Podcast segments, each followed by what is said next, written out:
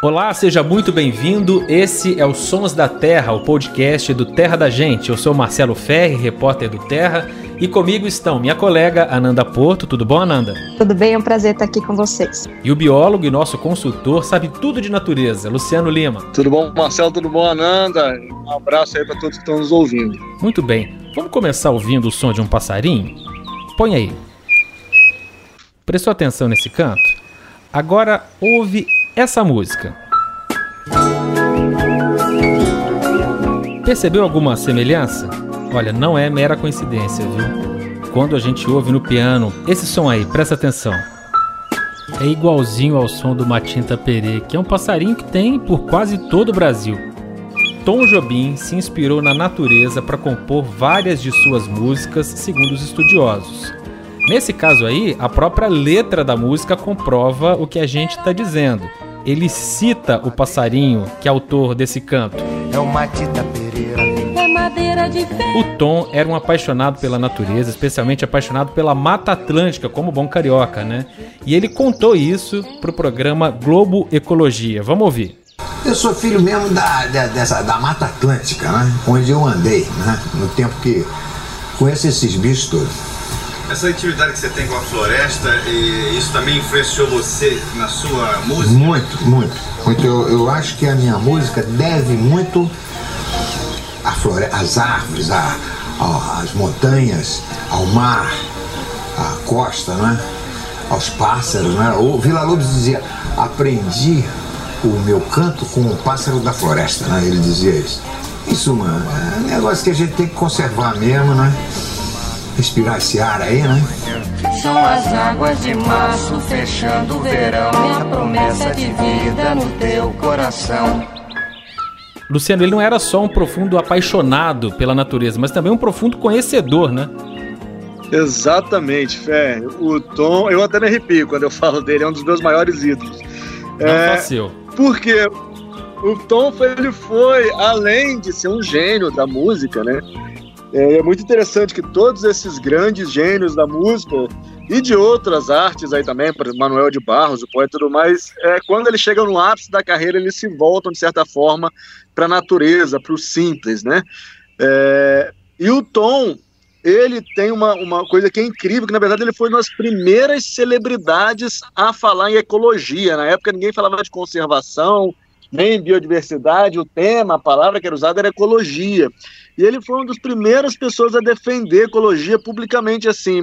É, você vê vários depoimentos de jornalistas falando que era meio que um porre entrevistar o Tom no final da vida dele, porque todo momento ele levava o assunto para mato e bicho. E como ele conhecia profundamente, ele tinha assunto de, de sobra, assim. Ele gostava muito de falar sobre o urubu, ele era fissurado no urubu, inclusive urubu? tem um, um, um, LP, tem um LP. Que ele o nome tem do um LP... álbum, né? Do urubu, é, é, que fala do urubu, urubu de cabeça vermelha também.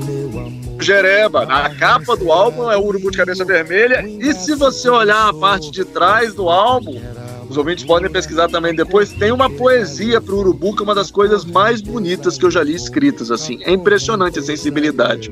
Gostava do urubu e gostava também do macuco. Sabia tudo sobre esse bicho, inclusive. Vamos ouvir. O macuco é uma galinha do mato grande, né? Um tinamídeo. Quando o macuco pop, o macuco só empulera em, em, em troncos grossos, entende? Ele não tem esse, esse dedo aqui. Ele tem só os três dedos para frente. Aliás, o, o Chico Buarque me deu um conselho: olha, você para de falar em macuco, porque só sai na imprensa macaco ou maluco, nunca sai. Muito bom. Ele realmente entendia, assim, você vê que ele não estava só citando, ele tinha gosto, compreendia e dá detalhes, né? Simulou ali o voo do macuco, já falou um Sabe o nome científico, fala é um tinamídeo, sabe? Fala que grupo pertence, né? É muito impressionante. E além de falar de, dessas espécies todas, né? A gente falou do álbum, do urubu, ele fala de outras espécies, do sabiá e da natureza como um todo, da Mata Atlântica principalmente mas de fato ele tinha um conhecimento e ele queria passar isso para outras pessoas, o que é muito bom, né? Porque ele já era uma figura muito conhecida. E tem também um exemplo disso que ele fala de uma, de uma ave, né? Que é a Maria Dia, que ele cita como Maria Dia, mas que hoje é conhecida como Guaracava, de barriga amarela. O Luciano pode me corrigir se eu estiver errado. E ele explica também, né, fala o nome científico, e, e é impressionante, porque ele realmente dominava o assunto. Vamos ouvir. No alto de um cumandá está cantando a Maria Dia. Maria Dia é um passarinho, um tiranídeo, assim, que ela canta antes de todo mundo, porque ela, o passarinho vai lá no alto da árvore, então ele vê a chegada do dia mais rapidamente que os outros pássaros. Aqui, é, geralmente se chama esse pássaro de Maria Acorda que é dia, né? Muito bom, né?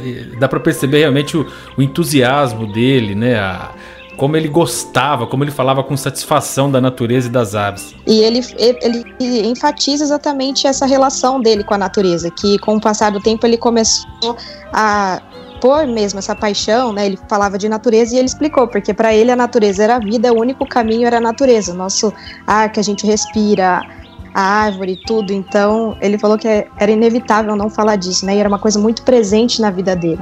Ele gostava muito. Inclusive, eu tenho, eu tenho um amigo é, observador de aves, que inclusive é nome de passarinho, eu, eu, é a pessoa que dá o sobrenome pro acrobata, que é um passarinho que foi descrito lá da Bahia o Paulo Sérgio o Moreira da Fonseca, é, e o, a gente chama ele de PS. E o PS, ele conta uma história incrível, porque ele era amigo do Tom. E ele conta que ele ficou amigo do Tom da seguinte forma: dia ele chegou num restaurante no Rio e tava lá o Tom Jobim sentado, quietinho, tomando lá o seu esquinho ou comendo alguma coisa, enfim.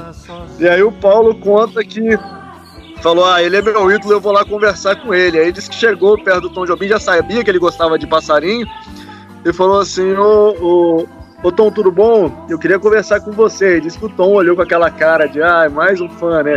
Aí o Paulo falou: Não, mas eu não queria conversar com você de música, não, eu queria conversar com você de passarinho. Diz que o Tom Jobim na hora, senta aqui então. E ficaram conversando e diz que ficaram amigos. O, o, o PS conta muita história do Tom. E ele fala que toda vez depois que o, que o, que o Paulo, o PS, chegava num bar e tava lá o Tom com os músicos, é, da nata do MPB, né? o pessoal ficava meio de cara burrada já que sabia que chegava o PS, o, o Tom ia mudar o assunto para passarinho e natureza a noite inteira e acabar o papo de música. Então, pra vocês verem como ele gostava mesmo. E de fato, além de gostar, ele era um profundo conhecedor. Se você quer conhecer as espécies que a gente citou nesse episódio, acesse o nosso perfil no Instagram, o arroba Terra da Gente. E se você quiser ouvir esse ou outros episódios do Som da Terra, é só procurar o nosso perfil no seu play de podcasts preferido. Ananda Porto, Luciano Lima, muito obrigado por mais esse episódio. E assim a gente encerra essa série sobre natureza na música brasileira. Vamos encerrar em alto estilo, claro, hoje com o Tom Jobim. Fala um pouquinho mais sobre essa música. Por que, que nós escolhemos Dindi para encerrar esse episódio e essa série, Luciano? Quem ouve Dindi pela primeira vez acha que é uma música de amor, e de fato ele é uma música de amor, mas Dindi não é uma, uma outra pessoa e não é uma mulher pela qual o Tom estaria apaixonado.